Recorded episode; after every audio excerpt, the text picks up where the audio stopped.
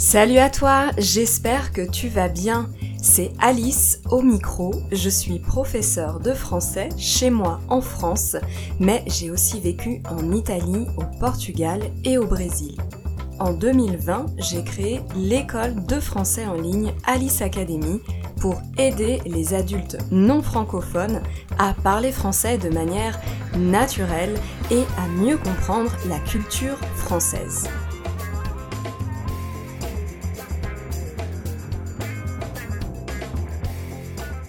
La tarte tatin. Tu connais? C'est une délicieuse tarte aux pommes réalisée à l'envers, c'est-à-dire dans le sens contraire. Au moment de la cuisson, les pommes sont cuites en dessous avec la pâte au-dessus. C'est ce qui rend les pommes fondantes et caramélisées. Un vrai délice. Pour ce 22e épisode de podcast, je vais donc te raconter la fabuleuse histoire de la tarte tatin pour laquelle il existe plusieurs versions. Mais je vais aussi te partager la recette de ce délicieux dessert pour que tu puisses la réaliser à la maison. Mais tout d'abord, commençons par l'origine de la tarte tatin. Le nom tatin correspond au nom de famille de deux sœurs, Caroline et Stéphanie Tatin. C'est elle qui aurait inventé cette délicieuse tarte aux pommes caramélisée. Tout a commencé au XIXe siècle, dans un petit village de Sologne à moins de 200 km de Paris.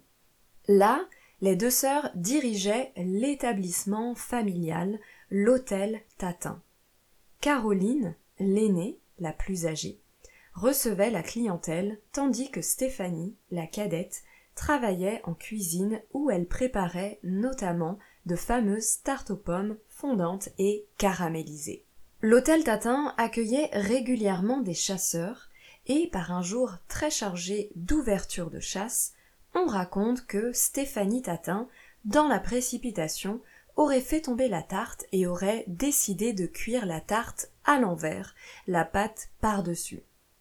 Une autre version raconte que Stéphanie aurait carrément oublié de mettre la pâte et l'aurait donc ajoutée à la fin. Entre-temps, les pommes auraient cuit longtemps et caramélisé. D'autres racontent encore qu'il s'agit tout simplement d'une recette traditionnelle de la région. En tout cas, la tarte avait eu un grand succès et était depuis servie dans le restaurant familial. Mais la tarte aurait pu passer inaperçue et rester confidentielle si Louis Vaudable n'avait pas mangé à l'hôtel Tatin lors d'un repas de chasse. Louis Vaudable était le propriétaire du restaurant Maxim's à Paris, l'un des plus célèbres restaurants de la capitale parisienne. Il est donc tombé sous le charme de ce dessert et a réussi à en obtenir la recette il a intégré la tarte au menu du restaurant Maxim's et l'a baptisée tarte tatin en hommage aux deux sœurs. Aujourd'hui, la tarte tatin est mondialement connue et régulièrement revisitée et servie dans les meilleurs restaurants de France et du monde entier. Pourtant, elle n'a rien de très sophistiqué et cinq ingrédients suffisent pour la réaliser. Des pommes, du sucre, du beurre, de la farine et une pincée de sel. Comme quoi, les choses simples sont souvent les meilleures. J'espère que j'ai réussi à éveiller ta curiosité et que tu meurs d'envie de savoir comment la préparer. Alors, je ne te fais pas plus patienter. Tu as de quoi noter. Prends une feuille et un stylo et c'est parti. Pour réaliser une tarte tatin pour 8 personnes, il te faut 8 à 10 pommes, 150 g de beurre, 150 g de sucre en poudre et une pâte brisée de 200 g que tu peux acheter au supermarché ou préparer à la maison.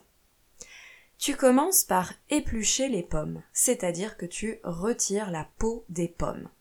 Tu les coupes ensuite en six quartiers et tu retires le trognon. Le trognon, c'est la partie non comestible qui se trouve au milieu de la pomme.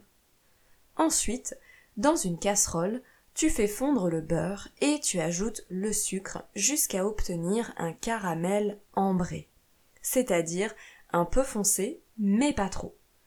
Puis tu ajoutes les morceaux de pommes et tu laisses cuire 10 minutes en remuant délicatement avec une spatule. Tu mets ton four à préchauffer à 180 degrés et tu peux commencer le dressage de la tarte. Tu commences par verser le caramel au fond d'un moule. Le moule, c'est le plat à tarte. Avec une fourchette, tu poses les morceaux de pommes au fond du moule en les serrant bien les unes contre les autres. Tu laisses cuire au four comme ça pendant 20 minutes. Les pommes vont devenir fondantes et le caramel va devenir plus épais.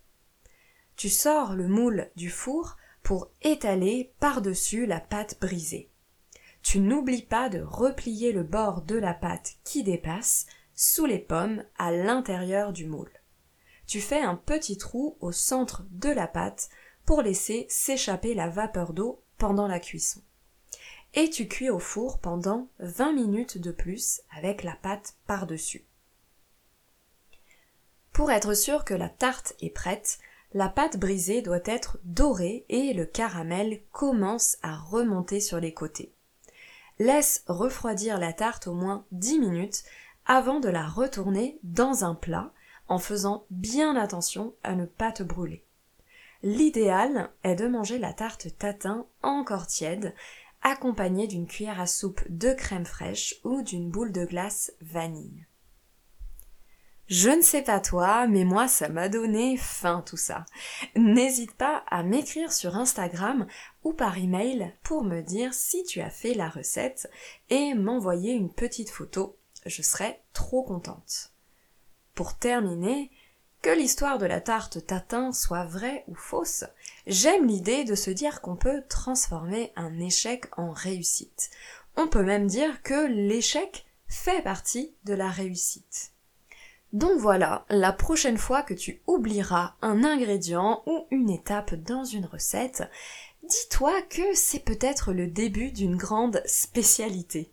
Merci beaucoup d'avoir écouté l'épisode jusqu'à la fin. N'hésite pas à m'écrire pour échanger sur ce sujet avec moi. Tu trouveras mes coordonnées sur le site alice-academy.com. Si tu es inscrit à ma newsletter, tu recevras chaque semaine le lien de l'épisode et de la transcription ainsi que du contenu exclusif en français. Je te souhaite une très bonne journée et te dis à la semaine prochaine